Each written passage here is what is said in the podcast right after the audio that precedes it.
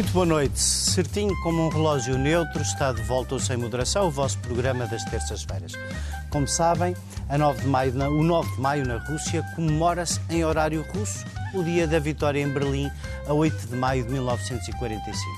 Já os países da União comemoram o Dia da Europa com o que aconteceu no mesmo dia, cinco anos depois no dia 9 de maio de 1950, quando Schuman fez o discurso propondo a seca, lançou a paz mais duradoura que conhecemos, propondo que alemães e franceses, os alemães derrotados da Segunda Guerra, produzissem aço e carvão em conjunto. Ontem, nessas comemorações, Putin deu um salto atrás na história, fantasiando para consumo próprio uma agressão que não existe para justificar a invasão da Ucrânia numa linguagem muito própria do século XX. Já Macron deu porventura um salto em frente, não sabemos se para a montanha ou para o abismo, propondo a Europa a várias velocidades, que muitos consideram inevitável, mas que ainda há muito pouco tempo foi recusada aos ingleses. E que parece também não ter tido grande acolhimento dos alemães. Nós, humildes espectadores da velocidade disto tudo, vamos discutir este tema hoje na primeira parte do programa. Na segunda, voltamos à Guerra Fria na capital do choco frito. Hoje, a Polícia Judiciária decidiu investigar o que aconteceu afinal nesta opereta de russos a acolher ucranianos. Isto já depois de o PS ter inviabilizado, sozinho no Parlamento, a audição de um autarca que julgava que o município era o seu próprio responsável da proteção de dados. Comigo, José Eduardo Martins, hoje o mestre de cerimónias de turno, estão à minha esquerda o Francisco Mendes da Silva e uh, por, por, por, ao contrário do que devia ser, à direita os canhotos Daniel Oliveira e Pedro Delgado Alves para mais uma emissão do Sem Moderação. Francisco, vou começar por ti. Vamos tentar para não uh, misturar planos. Ouvir os vídeos, ouvir, ouvir o ah, temos um vídeo, temos um vídeo, é verdade, temos um vídeo. В декабре прошлого года мы предложили заключить договор о гарантиях безопасности. Россия призывала Запад к честному диалогу, к поиску разумных компромиссных решений к учету интересов друг друга. Все напрасно. Страны НАТО не захотели нас услышать. А это значит, что на самом деле у них были совершенно другие планы. И мы это видели. В открытую шла подготовка к очередной карательной операции на Донбассе, к вторжению на наши исторические земли, включая Крым. В Киеве заявляли о возможном приобретении ядерного оружия блок НАТО начал активное военное освоение прилегающих к нам территорий. Таким образом, планомерно создавалась абсолютно неприемлемая для нас угроза. Причем непосредственно у наших границ. Россия дала упреждающий отпор агрессии. Это было вынужденное, своевременное и единственно правильное решение – Francisco, agora vou mesmo começar por ti, depois de termos visto este, este bocadinho que acrescenta, achas tu, alguma coisa ou modifica? Nós estamos à espera que no dia 9 de maio Putin tivesse alguma coisa de substantivo para anunciar. E apesar dos aviões estarem a atacar Odessa e não terem tido oportunidade de participar na parada, também uh, uh, uh, os russos parecem estar a cometer menos erros no teatro de guerra, embora ontem não houvesse grande vitória para anunciar. E este ataque a Odessa parece denunciar que o plano, afinal, é uh, fazer da Ucrânia um Estado inviável sem acesso ao Mar Negro para poder fazer a exportação dos produtos, nomeadamente dos seus cereais e todas as coisas que fazem a economia da Ucrânia. Que, que, que cenário, dentro do possível prognóstico, uh, uh, achas tu que sai das intenções ontem mais ou menos manifestadas neste dia da vitória em Moscou? Bem, antes de mais, eh, gostava de começar pelo teu comentário relativo àquilo que nós supostamente estávamos à espera que fosse o discurso de Vladimir Putin. Eu acho que nós, enfim, nós, a imprensa e o comentariado, um pouco por todo o Ocidente, estava a cometer o mesmo erro que cometeu antes da invasão, a dizer que ninguém estava à espera da invasão. E agora ninguém estava à espera que Putin fizesse um discurso o discurso que fez, sem declaração de guerra, sem dizer que ia invadir mais três ou quatro países, sem mais uma série de coisas tunitruantes uh, e definitivas. Na verdade, ninguém, a não ser uh, verdadeiramente o comentariado uh, de, vários, de, vários, tipos, disse que Putin ia, ia, ia, fazer aquilo. Eu não me lembro de haver, ia fazer esse tipo, esse tipo de discurso, eu não me lembro de ver uh, nenhum responsável político uh, internacional a avisar para isso, como, por exemplo, os Estados Unidos avisarem para a invasão antes da invasão. Diz-se que foi um rumor que começou a ser uh, posto a correr pela. ou que havia informações provenientes da, da diplomacia ou dos serviços de informação franceses. Uh, mas verdadeiramente, eu acho que nós mais uma vez entramos numa, numa lógica de comentariado que se autorreproduz. Que se auto uma guerra todos os dias. Que se autorreproduz e se autoalimenta e que não, provavelmente nunca teve qualquer tipo de, de sustentação. Na verdade, também, repara, uh, se tivéssemos pensado um bocadinho mais, não teríamos uh, dito essas coisas, ou não se, ter, não se teriam dito essas coisas uh, por cá. Porque, porque não é havia Putin. Não, havia, Putin não, tem, não, não só não havia estribo factual, como não havia estribo racional, tendo em conta aquilo que Putin quer. Isso já aconteceu em alguns momentos. Porque em primeiro lugar, a verdade é que Vladimir Putin não tinha nenhuma vitória para, para, para, para, para, para apresentar. E há limites, apesar de tudo, para a efabulação. Essa era a primeira tese. Desculpa só interromper. A primeira tese era que tinha que haver qualquer coisa militarmente até dia 9 porque o objetivo era a 9 poder anunciar qualquer coisa. Depois Provavelmente começou... ele não o conseguiu. Claro, claro, claro. Depois começou a correr a, alternativa, a narrativa alternativa claro. que fazias referência, que é então o que vai anunciar é uma subida, uma escalada, uma subida parada, uma declaração de guerra formal. Mas se ele próprio mas isso, não, é uma guerra. não fazia muito sentido, porque anunciar não, não, uma claro. mobilização era uma má notícia e era uma, claro. uma espécie de confissão de falhanço dos dois primeiros meses. Portanto, isso também não Mas deixa-me. Para além disso, há outra coisa. Para além disso, há outra coisa. Há isso, obviamente, quer dizer, não tem nada. O que é que. O, mesmo que houvesse alguma vitória, que seria Mariupol, Donbass, alguma coisa desse tipo, não era nada de mais do que ele já não, que ele, que ele já não tem. Quer dizer, porque a Crimeia já está, eh, o Donbass já há um conflito, eu não ia conquistar o Donbass e ter, aqui, ter, ter aqui o Pacífico. E, Mário Paulo era dizer conquistámos uma fábrica que nos falta. Exato. Fundo, não é isso, é, sem desprimor para a bravura de quem lá está a resistir, Exato. neste momento, é, é, um, é uma cidadela. Mas para além disso, mas para além disso, a verdade é que nós estamos a olhar nós estamos a olhar para, para a guerra na Ucrânia como se a guerra na Ucrânia fosse o início e o fim do que Vladimir Putin quer. E a verdade é que não é. Esta ideia de que, antes de mais, esta ideia de que uh, isto sim é uma efabulação, apesar de haver limites para ela, a ideia de que a Rússia teve de invadir a Ucrânia como ataque preventivo uh, de um ataque uh, que se estava a preparar por parte da NATO à Rússia, e quando digo Rússia, digo aquela expressão, ou refiro-me àquela expressão que Vladimir Putin disse, os nossos territórios históricos, como era a Crimeia, era a Crimeia, era a Crimeia mas eh, nós sabemos, tem, está mais do que documentado, uhum.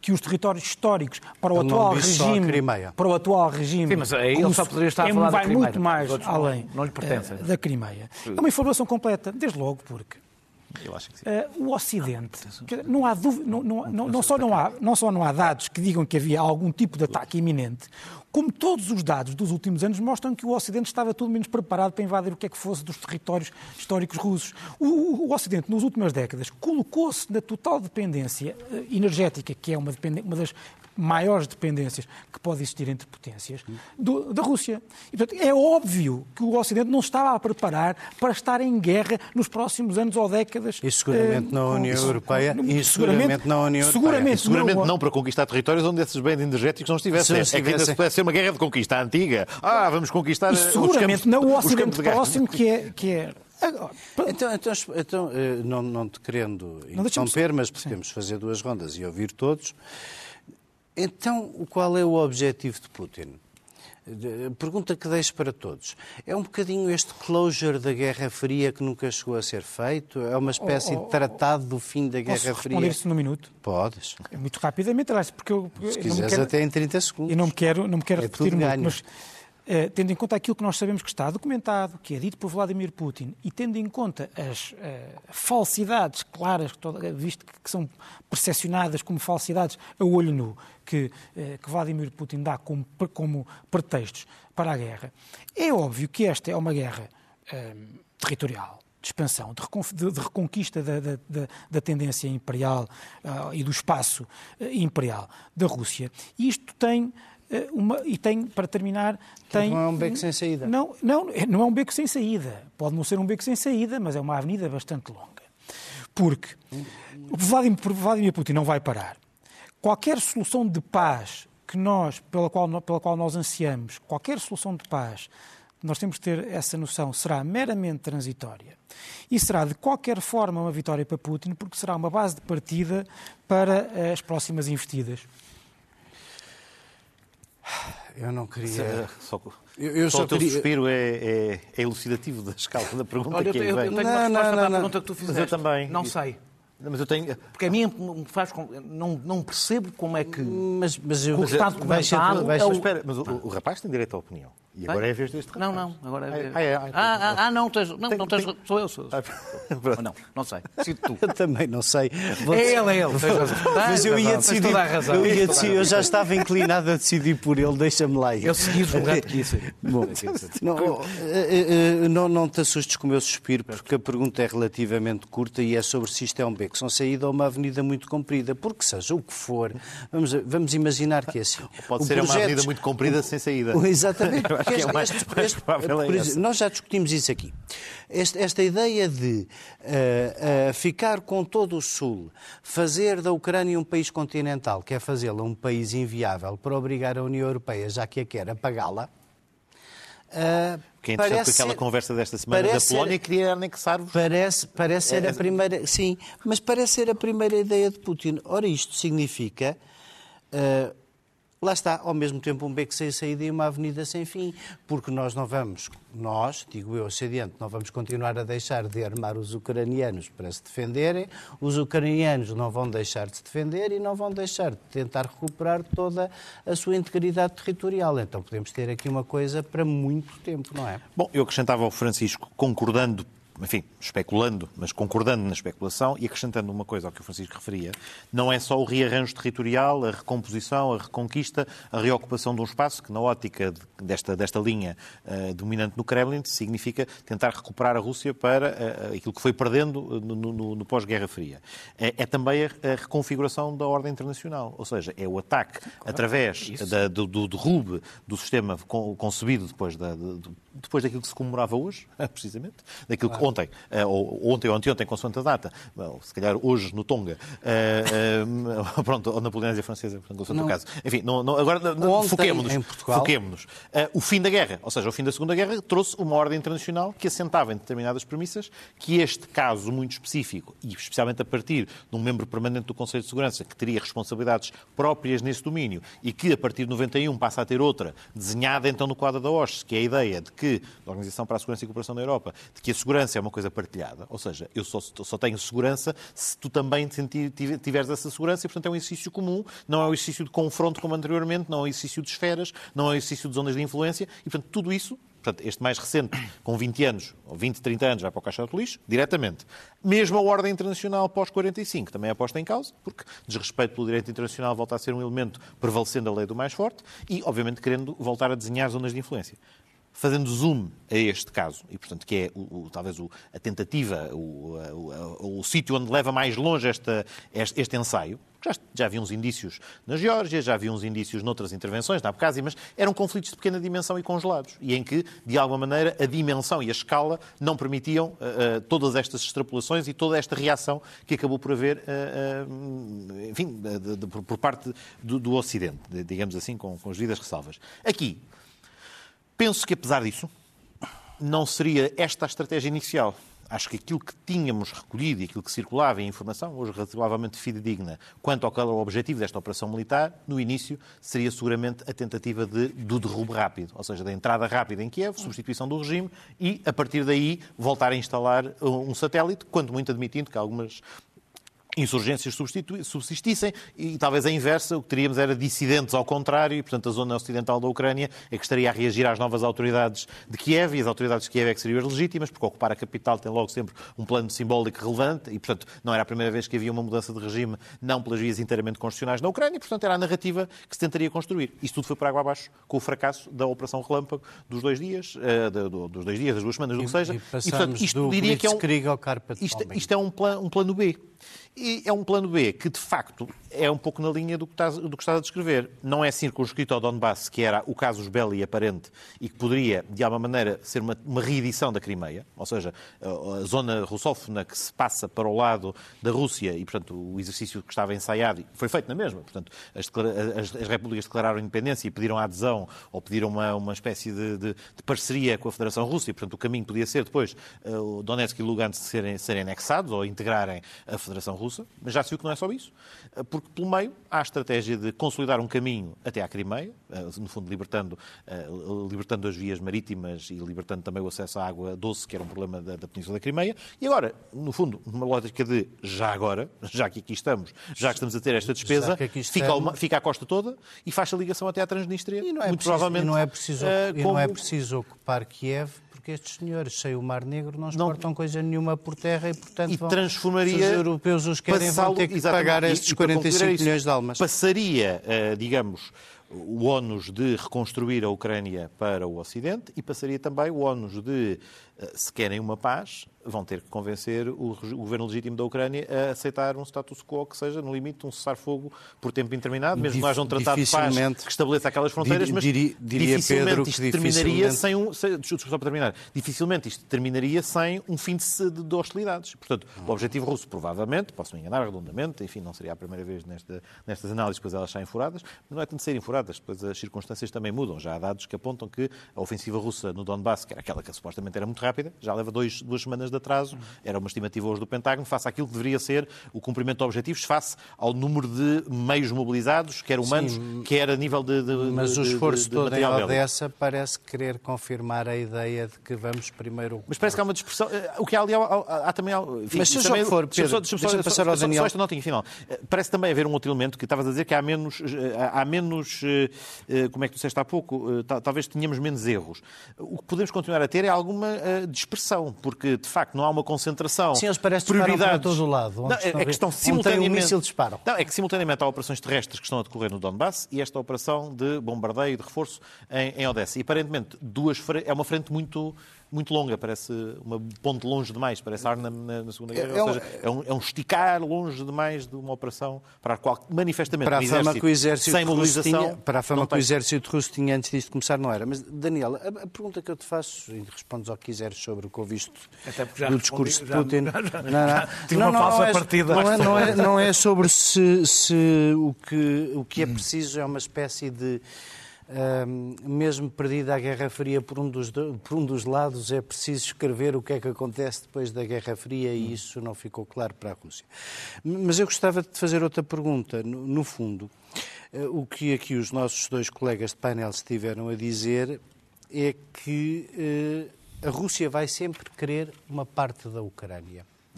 E a pergunta é como é que esta guerra para? Aceitando que a Rússia fique uma parte da Ucrânia e legitimando a invasão de um país soberano?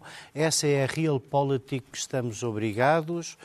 Ou porque o risco da Terceira Guerra Mundial é muito grande se continuarmos a alimentar a resistência ucraniana, ou não há outra atitude moral que não seja a de alimentar a resistência ucraniana? Não, não, há nenhuma atitude moral que possa levar... Uma atitude moral possível. Eu percebo que a dizer, mas não há nenhuma atitude moral que possa levar eh, à destruição do planeta, porque isso é a destruição da própria atitude moral. Não é? Percebes o que eu estou a dizer? Seja, os nossos Percebo, mas o que tu estás a dizer é que eu posso sacrificar um povo no altar do planeta. Não, Eu, não, eu, não, estou a defender, ou seja, eu, eu, nunca me pus nessa posição, porque acho que é uma posição di, impossível. difícil, impossível de me pôr, que é para já pôr no lugar dos ucranianos, que são quem está a morrer e que sabe claro. os seus limites. Claro. Eh, portanto, eu não me ponho nessa posição.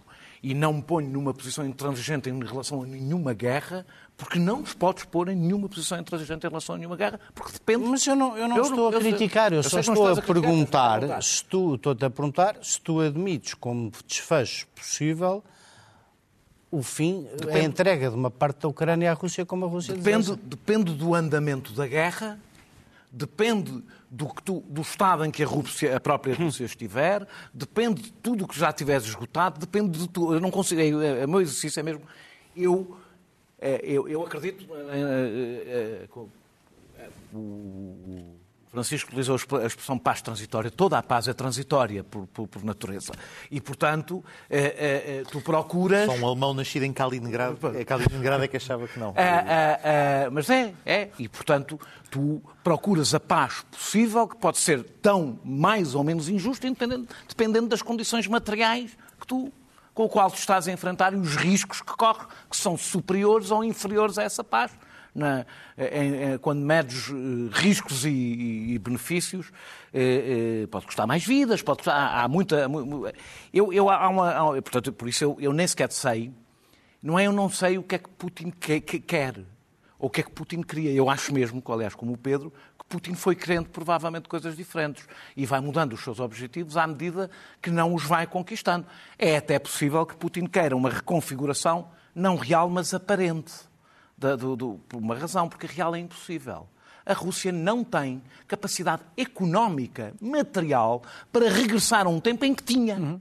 Em que tinha. Ou seja, portanto, o que estás a dizer é que mesmo que conquistem o Sul não o podem aguentar não, se a guerrilha ele ucraniana pode, ele pode lá ficar no Sul, Ele pode ficar no Sul, e isso não é uma reconfiguração geral, mas ele até pode ficar lá no Sul. Com que custo? Com que custo? Com que custo financeiro? Com, com custo... Portanto, eu não estou a dizer... Não sei se ele o quer fazer porque quer fazer, porque quer eh, neutralizar dessa forma a Ucrânia, ou se quer ter um, um, um uma moeda de troca negocial, até pode querer a primeira e acabar na segunda, ou seja, isso acabar por ser a troca negocial, pode acontecer muita coisa.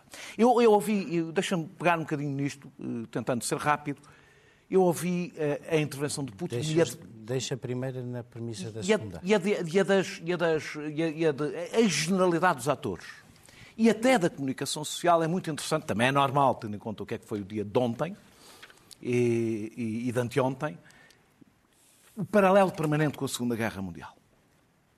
É um elemento comum, aliás, a todo o discurso, e não é só do dia de ontem ou de anteontem, tem sido um elemento comum, é normal, é a primeira grande guerra que põe em grande risco a Europa. Há uma parte que é normal, todas as guerras tentam construir narrativas simples, e a guerra também é. E parece haver um consenso, que isto é a Segunda Guerra Mundial, o único consenso é que é um nazi. Quem é o nazi na história, não é? É a única disputa. O nazi és tu, o nazi é o nazi, o nazi não, o nazi és tu. Mas é essa, é, é, de resto, essa retórica eh, mantém-se. Ela tem, no entanto, riscos, porque as, como as guerras também se fazem na narrativa que se constrói sobre elas e mobilizam as populações com a narrativa que se... ela tem riscos. É, é, esta não é a Segunda Guerra, acho que não preciso explicar porquê. Bem, não é seguramente. Eh, o nazi, seguramente a Rússia não está a libertar povo nenhum, isso é, isso é, isso é mais, do que, mais do que evidente, mas não se confrontam propostas políticas que pretendam ser um exemplo para o mundo, independentemente de haver diferenças não políticas. Sei. A Rússia não tem uma proposta política para o mundo, ao contrário da URSS. Hum. Não tem uma proposta. Não tem uma proposta ideológica, mas não, é isso que eu estou a dizer. Uma proposta política. Diferente. Coisas diferentes. Não, diferente. Tem uma, é muito mais, como tu próprio, aliás, aqui já disseste, é muito mais parecido com a Primeira Guerra, que tem a ver com lutas de impérios, do que com uma Segunda Guerra, em que tinha uma. Talvez em, em, em que havia propostas universalistas que se confrontavam. Talvez esteja entre as duas coisas. Deixa-me só, deixa só depois. Não concordo Preciso que concluas, Daniel. Vladimir Putin não é Hitler, uh, uh, Zelensky não é Churchill, hum. todos os paralelos, desse meu ponto de vista, acho que são empobrecedores da, da compreensão da realidade. O próprio mas, Churchill, antes de ser o Churchill, também não era o também, Churchill, era gozado. Mas, e... Também, ok, mas antes de ser o Churchill também não era... O, mas, o que é que o Zelensky era? Eu vou ser o último a comparar quem quer que seja uh, o Churchill, atenção. É, é uma guerra, mas a coisa mais importante é, esta guerra é, por enquanto, uma guerra circunscrita a um território, a um país, em que as grandes potências não se confrontam. Ora, qual é o problema desta narrativa? É que esta narrativa transforma os vários atores em atores passivos de uma história que já está escrita e que é inevitável. E, portanto, qualquer pessoa que fale de negociações, de paz, e como eu já disse aqui 20 vezes, não preciso dizer de novo, eu não defendo a paz do ocupante, ou seja, eu não defendo a rendição, o, deixar os. Não é isso que eu estou a defender, mas qualquer pessoa que esteja à procura das brechas para encontrar um momento de paz não cabe na narrativa da Segunda Guerra. E, portanto, é um traidor, um apaziguador, um, um Chamberlain, Mas etc. A quem? Do Putin? Não, não, não. Eu, eu, eu, é quem usou a narrativa não. da Segunda Guerra. Não, não, não. Foi, não, não, não. Ontem foram todos. Não, é isso, mas vale para todos. Mas o ponto dele, o ponto do Daniel, vale para todos. Não vale para todos. Eu não estou a ter uma discussão moral. Estou a dizer como é que, como é que se encaixa uma narrativa aqui. E, e, o problema é que há uma grande diferença que a gente já disse aqui várias vezes sobre a Segunda Guerra. Quando a Segunda Guerra começou, não havia arma, armamento nuclear. E, portanto, toda a narrativa, a narrativa da Segunda Guerra é uma narrativa suicida. Com construção de uma narrativa sobre esta guerra, é uma narrativa suicida porque não nos deixa saídas, incluindo saídas, saídas Então imperfeitas. isso significa, no limite, que desde que há armas nucleares, os impérios são a real politic e quando se querem expandir, como é o caso É, do russo, por isso é que chamámos temos uma coisa- um bocadinho de aceitar e voltar ao Não, passado. não tens que aceitar, tens que encontrar. Não, eu, por isso é que eu, precisava, eu, precisava, eu precisava de fazer uma Sim, ponte mas para o tema, senão nós não chegamos ao uma pergunta, eu termino, eu termino. Fizeste uma pergunta, eu, eu respondo. Significa que o nosso objetivo, neste momento, nossa Europa, eh, é disso que estou a falar, é eh, garantir o apoio à Ucrânia para que a Ucrânia eh, eh, resista numa guerra que é uma guerra circunscrita no território. E que, portanto, por enquanto, e até ver, e não está escrito que seja de forma diferente, é uma guerra para garantir a independência da Ucrânia. E isso não é uma guerra mundial. Claro, mas se uma guerra para garantir a independência da Ucrânia Como for feita outra. com o recurso, ah, hoje houve uma, aquela coisa pitoresca dos americanos terem oferecido uns antigos helicópteros da União Soviética à, à- à- Ucrânia e a Rússia reclamar os direitos de propriedade intelectual. Mas o, o- tema, Daniel, é qual é. eh, Enfim, eh, Não só, só- só que eu queria posso dizer, eu não vou fazer perguntas, eu só vou fazer um comentário meu rápido, que é, eu tenho muita dificuldade em perceber qual é a linha quando todo o armamento que é usado pelos ucranianos é fornecido pelo Ocidente, em que o louco do outro lado, que ainda por cima é, não tem que responder democraticamente perante ninguém, é e louco. isso é sempre mais fácil na guerra, é sempre mais fácil para fazer a guerra, pode decidir que basicamente chegou, pode estar a perder uma guerra convencional só porque nós ajudamos os ucranianos e fazer disto um Armageddon nuclear. Tu não tens nenhuma garantia do outro lado, portanto é muito difícil gerir este. Francisco, o, o- o- enfim, um bocadinho percebeu-se pela cara para, para desagrado do chanceler Scholz, eh, Macron, na sua hiperatividade, lembrou-se, enfim, em boa parte porque percebe que a Ucrânia, acho eu, não pode entrar de imediato na União Europeia, de criar uma União Europeia de várias velocidades, de... eh, Bom, enfim, a regra da unanimidade para assuntos económicos já não existe há muito tempo, como nós sabemos, mas para assuntos de defesa e para assuntos relativos a direitos fundamentais e outros, ainda existe uma regra de uma unanimidade. E, no fundo, aquilo que Macron parece ter vindo, ter vindo existir da Europa a uma velocidade e que ela só funciona a duas. Hum, Ou várias. ou a várias. Que comentário te suscita? Bem, eh, deixa-me antes de mais fazer três comentários muito breves àquilo que foi, eh, que foi aqui dito. Eu percebo aquilo que diz o Daniel sobre, e concordo, que nós não podemos eh, enfim, estabelecer um libelo sobre as pessoas que defendem a paz, acima de tudo, como sendo colaboracionistas. E não é obrigatoriamente a paz do ocupante, ou seja, não é dizer não apoiamos para acabar com a guerra. Agora, também não, agora, o que eu vejo também muitas vezes é o contrário, que é uma pessoa que diz, e eu, eu sou uma das pessoas que diz isso, que é neste momento não há nenhuma condição para uma paz aceitável. Não há. A culpa é de Putin, mas neste momento não há. Não seria aceitável, não é só aceitável do ponto de vista moral ou territorial, tendo em conta o, o que é e o que poderá, poderia ser É do- a Ucrânia. É Tem a ver com aquilo Precisas que seja a nova ordem mundial? se- tem a ver com, aquilo- com o sinal que está. Eu E, não quero uma nova ordem mundial. Não pode Mas ser. ditava o, fim da, ditava o fim da atual. Deixa-me- Porque esse Ah, deixa- caminho. Sim, e portanto, e portanto eu acho que isto é muito importante. Ou seja, eu também, eu também eu gostava que houvesse paz e que houvesse uma paz, uh, nem que, fo- nem que fosse minimamente aceitável, com perdas territoriais para, para a Ucrânia, se for necessário. Não tenho nenhum problema quanto a isso. Neste momento, aquilo que se podia ter no imediato, tendo em conta. momento? É absolutamente eh, inaceitável. O segundo ponto é. É verdade que foi mudando a narrativa e, se calhar, os objetivos de Putin relativamente à Ucrânia. O maior problema para mim é que os objetivos de longo prazo sobre a reconfiguração da ordem mundial não mudaram. E, portanto, independentemente do que, do que acontecer na Ucrânia, isso manter-se-á. Portanto, quando os Estados Unidos dizem, e eu acho que de forma importante talvez, que é preciso enfraquecer a Rússia, o que está Para mim é pior que o que imprudente. está no back of their mind, o que está na sua mente é é preciso que a solução na Ucrânia seja de modo a que eles não tenham veleidades no futuro. É nesse. Sim, sim, é nesse. possível. Um travão ao longo prazo. Está bem? Isto é armamento nuclear, portanto, isso não, não isso lá. muda. Concordo contigo, concordo contigo. Aliás, é a minha terceira, a minha terceira nota. O espaço de influência, o espaço de influência que Putin quer é necessariamente material, territorial. Mas se não o conseguir, quer pelo menos um espaço uh, de influência movido a ameaça. Ameaça militar latente perante os vizinhos e ameaça nuclear perante os aliados dos vizinhos. E isso também já o conseguiu com esta guerra. Isso não, não há dúvida nenhuma, já o conseguiu. Todos nós estamos cheios, estamos cheios de medo. Na realidade, estamos conseguem todos, cheios os países de medo. nucleares e bem, desde, desde que há e bem, nuclear. Quanto à, tua, quanto à tua questão, muito rapidamente. É curioso que a União Europeia, esta guerra é, é, é, é não, não, mas esta guerra é é provavelmente vai ser provavelmente o efeito vai ser vai ser provavelmente, terá provavelmente o efeito mais disruptivo no século XXI uh, do século XXI. Acabou de começar. Acabou de começar. Não, mas acabou de começar, mas provavelmente tudo o que acontecerá no, a seguir Digamos que será. o assassinato do arquiduque Francisco Fernando foi em 1914, também teve um efeito bastante disruptivo no Te- século e XX. não parecia, se calhar. Tinha acabado de começar. Não parecia, Portanto, se não é? Portanto, É que essa- Depois do. Brexit, tem razão. repara que, repara que depois do Brexit, você, não sei se vocês se lembram, Turismo no que dá. não sei se se lembram depois do Brexit e, e da, e, da, e, da, e, da, e, da, e da crise existencial em que a União Europeia entrou, a Comissão Europeia de Juncker resolveu fazer eh, não sei quantos cenários. É, é o que- cinco cenários, mas basicamente eram três.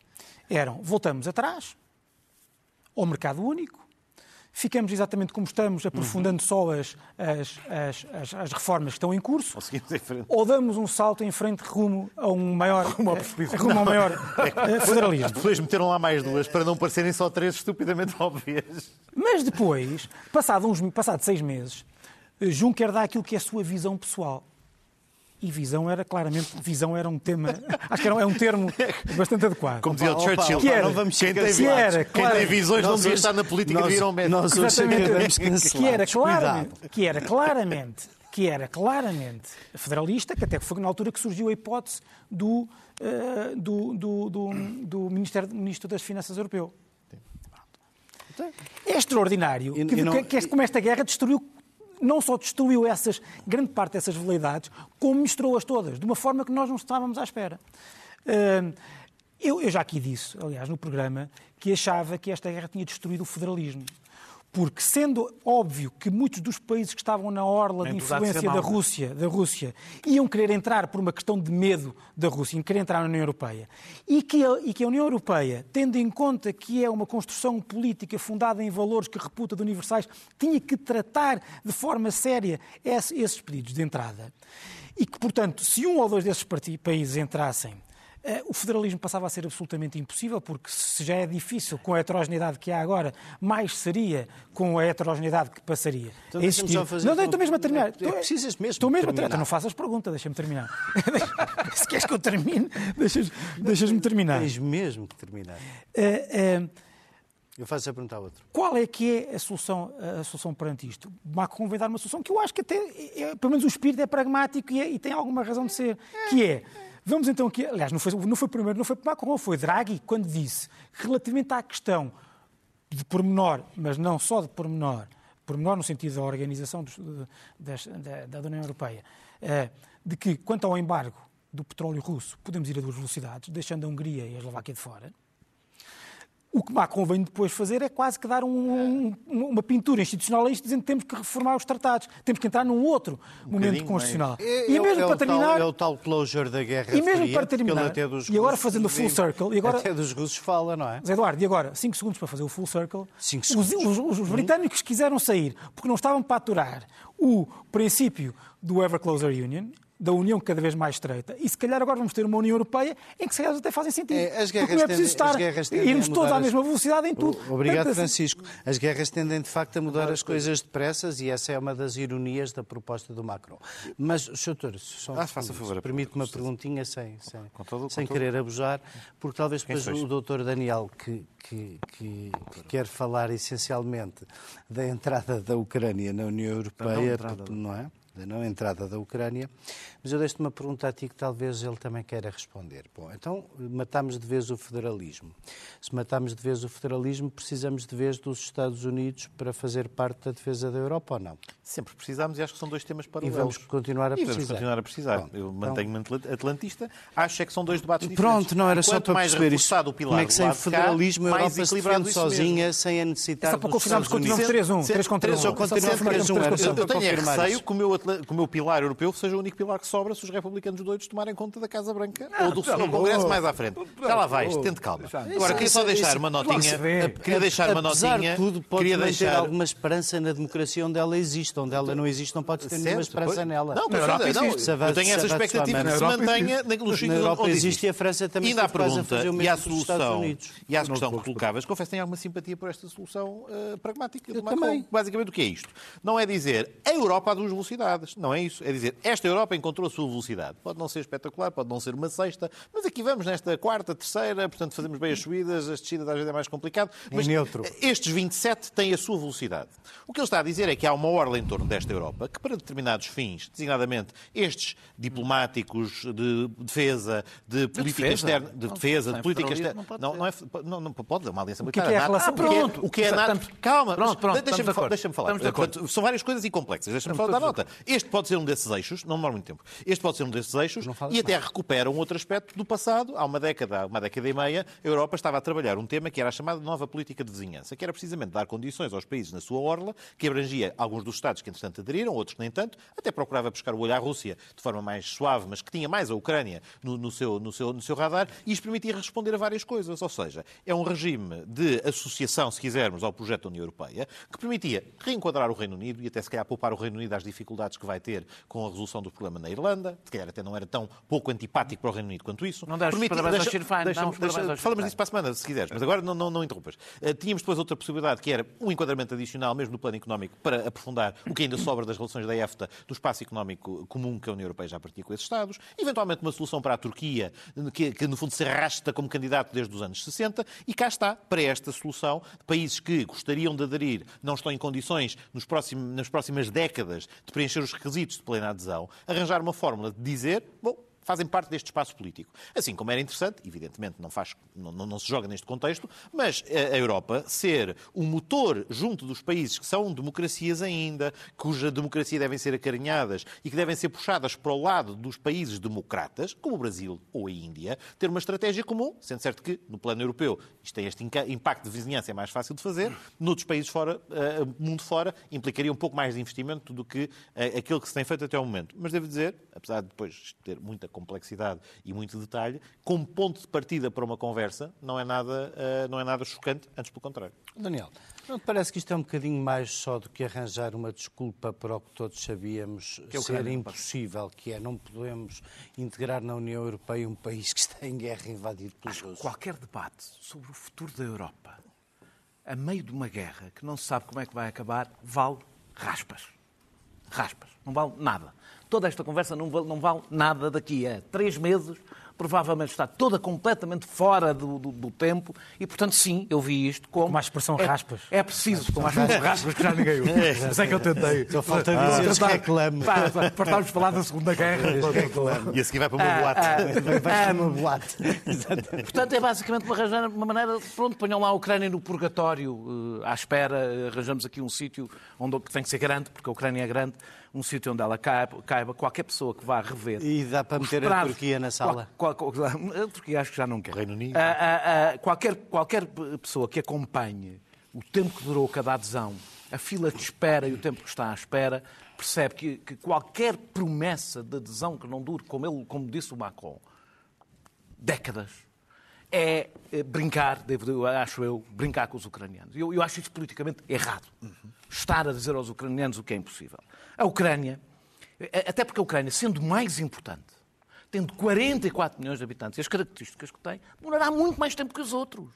Não é por ser mais importante demora mais, é por ser mais importante demora mais tempo. E tem dossiês mais complicados Tem de um gerir. impacto Só brutal. a Epá, eu, eu vou, eu vou só dizer aqui dois ou três, para, para não O demorar impacto na tempo. política agrícola comum. que é Vai, ser- vai ter partes, provavelmente gente. vai ter partes do seu território ocupadas. Pronto. Mas Já olha, mas aconteceu olha, mas olha, com, mas o Chipre. Eu não mas vou demorar, eu não vou demorar, mas deixa-me deixa lá. Sejam os franceses a que, que Já lá vou à política agrícola. pôr um hiato na não me política agrícola comum. Tem falando, sou.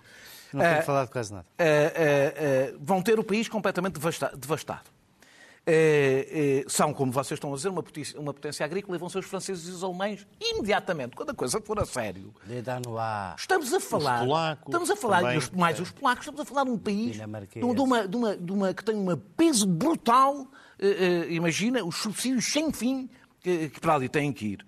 Uh, uh, mais tem um problema de corrupção endémica, de separação da justiça, de ausência de separação de justiça da política. Aliás, estou, isto que eu estou a dizer está num, está num relatório de, da, União de, da, União Europeia, com interferência do poder político na justiça em defesa do, do, dos, dos, oligarcas. Tem, não é uma democracia europeia, ocidental.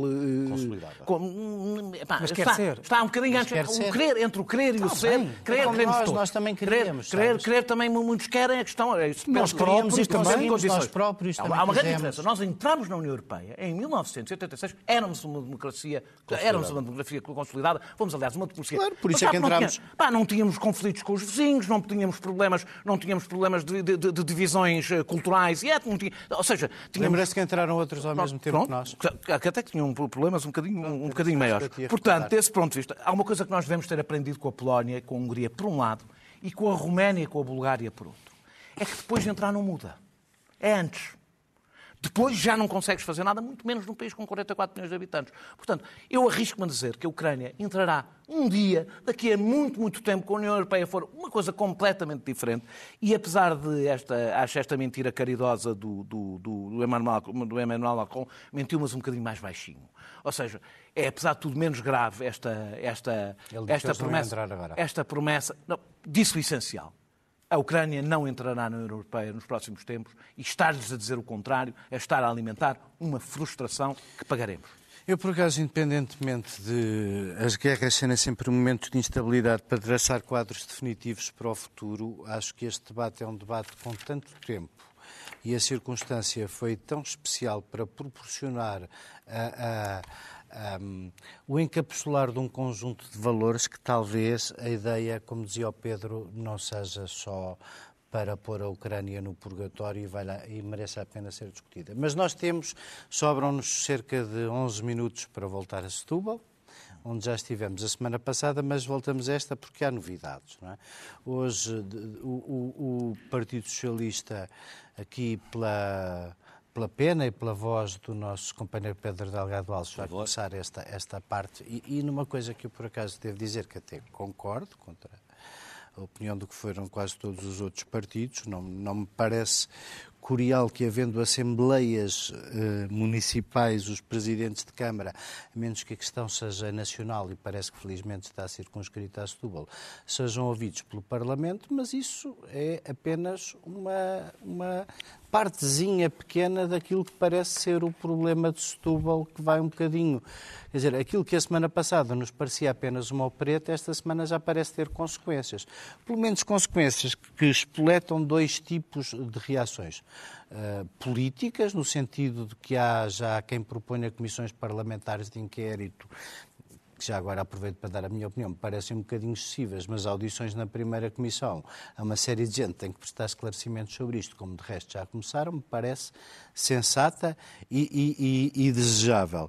Mas, hum, em cima disso, tivemos um tema penal propriamente dito, que é uma coisa é a proteção de dados e a garantia da proteção de dados pode ter um lado penal, mas depois quando envolvemos os serviços de informação andarem a vigiar um conjunto de associações que são naturalmente ligadas às suas embaixadas, mas que podem estar a incorrer em práticas criminais de outro tipo, como a espionagem, talvez faça algum sentido que aquilo que Rui Rio disse seja respondido, isto é, que haja alguma explicação sobre o que é que a República sabe sobre estas associações e se isso tem alguma ligação com a expulsão, como o Primeiro-Ministro quase quis fazer entender, com a expulsão destes dez diplomatas que foram uh, uh, daqui para fora da Rússia há relativamente pouco tempo. Ora bem, vou tentar ser cirúrgico em todas as questões. Na sequência de Setúbal houve um conjunto alargado de requerimentos para fazer audições da primeira comissão, 13.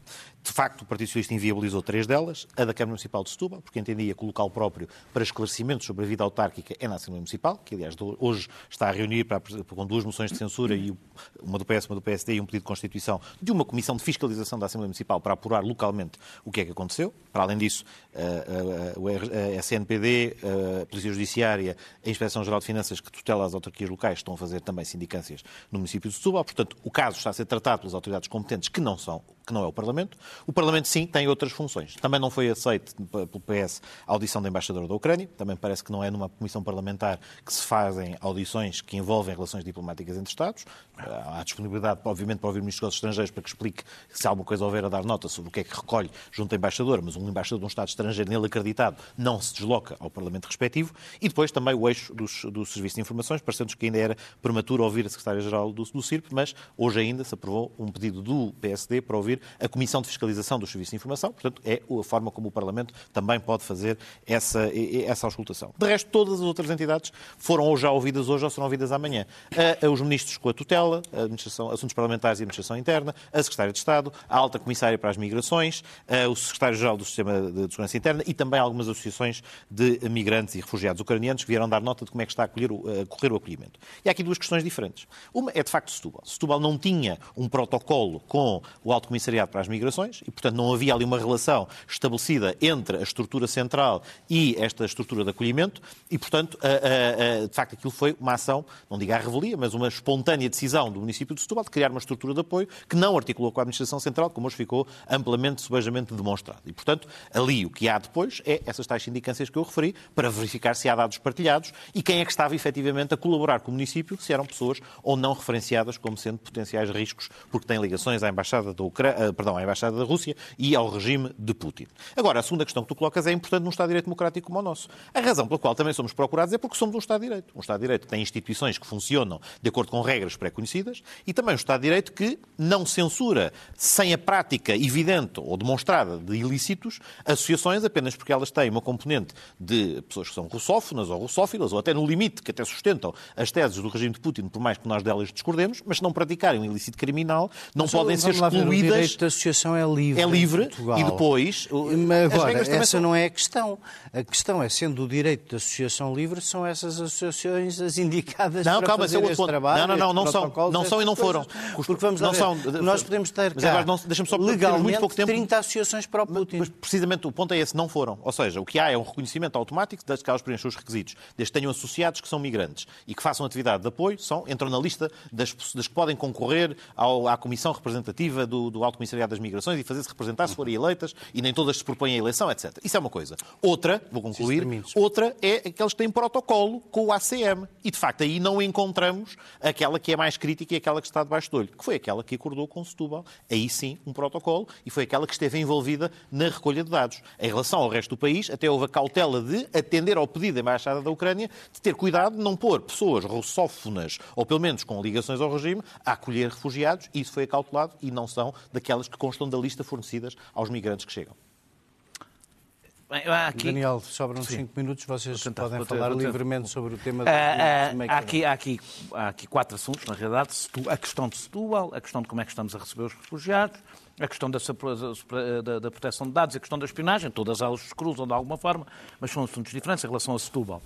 É, eu acho... Eu não é caso único. Concordo, não, não sabemos. Mas quer dizer, mas até é agora é o único caso. É o único, também é o único caso que se está a investigar mais. Provavelmente, se calhar, é preciso começar a investigar, mas isso já, já falámos a semana passada. Mas deixa-me só dizer isto. Mas é a única eu, também, eu também acho que a Assembleia da, que não faz sentido nenhum o Presidente da Câmara ir à Assembleia da República. Existe uma Câmara Municipal, existe uma Assembleia Municipal, são elas que fiscalizam, estão a apresentar uma moção de censura, estão a fiscalizar eh, eh, e é esse o seu papel. Eh, assim, assim, porque há notícia de que queriam só fazer de conta que fiscalizavam e, portanto, o PS votou contra o PSD e o PSD ah, bem, o PS. Isso é um, isso é um, é um problema que os eleitores com os quais mas os eleitores isso, Mas isso, enfim, é lá a Assembleia Municipal de Como acho que também não faz... O único problema do, do Partido Socialista é que abriu um precedente. O Partido Socialista aprovou a ida do Medina e não devia ter aprovado, por maior que fosse a pressão na altura. E fez o seu maior culpa agora reconhecer é, é, Pois, mas é que antes foi antes das eleições não, e teve, um, e teve, e teve receio da, não é isso. dos efeitos de, de mas dizer Até por essa audição se percebeu que as perguntas eram a, embaixadora nem, nem me passa pela cabeça uma embaixadora ir, ir responder perguntas numa Assembleia da República. Acho que as pessoas estão a ficar um bocadinho baralhadas sobre como é que funciona. a seguinte, é, a seguir, a seguir, em relação à questão dos refugiados, eh, o Governo, de facto, está a ouvir, o Governo não, o Parlamento está a ouvir eh, as várias, quem, quem está eh, envolvido. Na questão da proteção de dados, eu, por exemplo, aí acho que poderia-se provavelmente criar uma comissão de inquérito para, são vários temas relacionados com a forma como o Estado está a aplicar ou não está a aplicar a lei de proteção de dados, permitiria um debate, se calhar, um bocadinho sério sobre o assunto. Ainda hoje ficámos a saber, eu não sei pormenores, de como o Governo ignorou as indicações da, da, da Comissão Nacional de Proteção de Dados em relação aos devedores da, da, da Segurança Social. É, da Segurança Social. Eh, em relação à, à espionagem, nós, por enquanto, não temos dados. O Casmino pode ser um apoiante, da, da, um propagandista do Kremlin e isso não faz dele obrigatoriamente pode e ser só um espalha-brasas. Pode ser só um espalha não sabemos. Uh, uh, ou até pode ser espião, mas ser um mau espião. Não, não, não, não fazemos ideia. Realmente, espião e espalha-brasas. Sabemos, que o, sabemos que o Simão, sabemos que o CIS, sabemos que o CIS, sabemos, sabemos que o CIS está a acompanhar desde 2014, provavelmente deveria de alguma forma, não sabemos se o fez, não, ter, ter informado, ter informado a, a, a, a ter informado a quem ter, ter, ter arranjado forma deles não acompanharem uh, uh, uh, refugiados. De qualquer das formas, eu quero só sublinhar isto e com isto termino. deve haver um princípio que é que, e Setúbal não é o único, não é o único conselho que está a fazer outsourcing absoluto das funções de recepção do, do, do, dos, dos refugiados, sem qualquer coordenação com o Estado Central, a uma ou duas ou três associações, não é o único a fazê-lo. E eu acho que é um erro fazer as coisas assim, uhum. porque nós devemos ter muita cautela na transferência de poderes neste tipo de, de assuntos. E não há, deste ponto de vista, boas relações e más relações com embaixadas. Claro que há coisas mais graves do que outras. Mas, por princípio, a recepção de refugiados não está associada às embaixadas não deve estar associada às embaixadas e, sobretudo, o Estado deve ser muito cauteloso sobre quem recolhe dados, porque vai ficar com eles vai ficar com eles e as coisas mudam. E, portanto, desse ponto de vista, eu esse debate acho que devia haver eh, eh, algum debate que ultrapassasse apenas a questão de Setúbal, independentemente do que Faltam só dois minutos para o Francisco, que são ah, todos não, teus. Talvez não precise deles todos. Ah, não? Não. É, então dá-me. Sobra um bocadinho logo se vê, logo se vê. Não, não, não, não, não sobra para você. Eu não sei se esta é... Eu comento uma coisa que disse o Pedro, ou, ou talvez tenhas sido tu, que, eh, sobre a questão de ser local ou, ou, ou nacional. nacional. Eu acho que talvez a questão não circunscreva a, a Setúbal. Eu que disse. Uh, e aí eu, eu, eu, entro mais aqui no, na, no tema da espionagem, não, não, querendo ser conspirativo nem paranoico, detesto, uh, detesto isso, talvez até eu, eu concordo com vocês, talvez o, o, suposto espião russo seja uma espécie de, como é que chama, uh, o, o, agente em Havana do Graham Greene. Ah, mas eu não sei se é, eu não sei se pode ser mesmo enviava, espião, já não me lembro bem o que é que era, mas eram instruções de montagem de... Ou como um certo cônsul que tivemos em Bristol. Era, era o modelismo. Era o modelismo. Ou, ou, como, como um certo cônsul que tivemos em Bristol, uh, que trocava umas ameaças por mas uns trocos. desde o início, desde o início, desde o início que vi alguns sinais de que me deixaram a pulga atrás da orelha. A primeira vez que António Costa fala sobre isto, resolve do nada dizer que até já foram expulsos não sei quantos diplomatas russos e misturando a coisa com temas de espionagem. O que é um bocadinho injusto, porque o contrário não é possível, que só nos podiam expulsar um e-mail, não é? Só nós estávamos embaixadora. Depois, logo, as notícias, as notícias de que os serviços secretos, secretos acompanhavam esta pessoa uh, há, bastante, há bastante tempo e agora esta notícia de hoje de que a PJ fez buscas, em, fez buscas em, em na, na, Câmara de, uh, na Câmara de Setúbal. E depois também sinto que há uma espécie de ambiente de omertá uh, entre... não é propriamente omertá, não é? Mas há uma espécie de parece que todos os agentes políticos suspeitam ou sabem uh, de que há mais do que, do que está cá para fora, do que vem cá para fora, e, portanto, estão à espera que, de facto, a Justiça uh, faça, faça o seu caminho e, provavelmente, haverá mais alguma coisa do que, do que aquilo que sabemos. Talvez não haja ligações uh, evidentes ao Partido Comunista, talvez não haja nada daquilo que, que, que, que, que anima, anima, anima a, a, agenda política, assim mas talvez acaba... haja mais alguma coisa do que aquilo que nós estamos a ver. E assim acaba hoje o nosso programa com um lancinante apelo à transparência do Estado sobre o que se passa efetivamente neste caso. Para a semana voltamos, os mesmos quatro, provavelmente com temas diferentes, e não se esqueçam, se nos quiserem ouvir muitas vezes em repeat, ao podcast no sítio próprio da SIC. Muito obrigado, muito boa noite e até para a semana.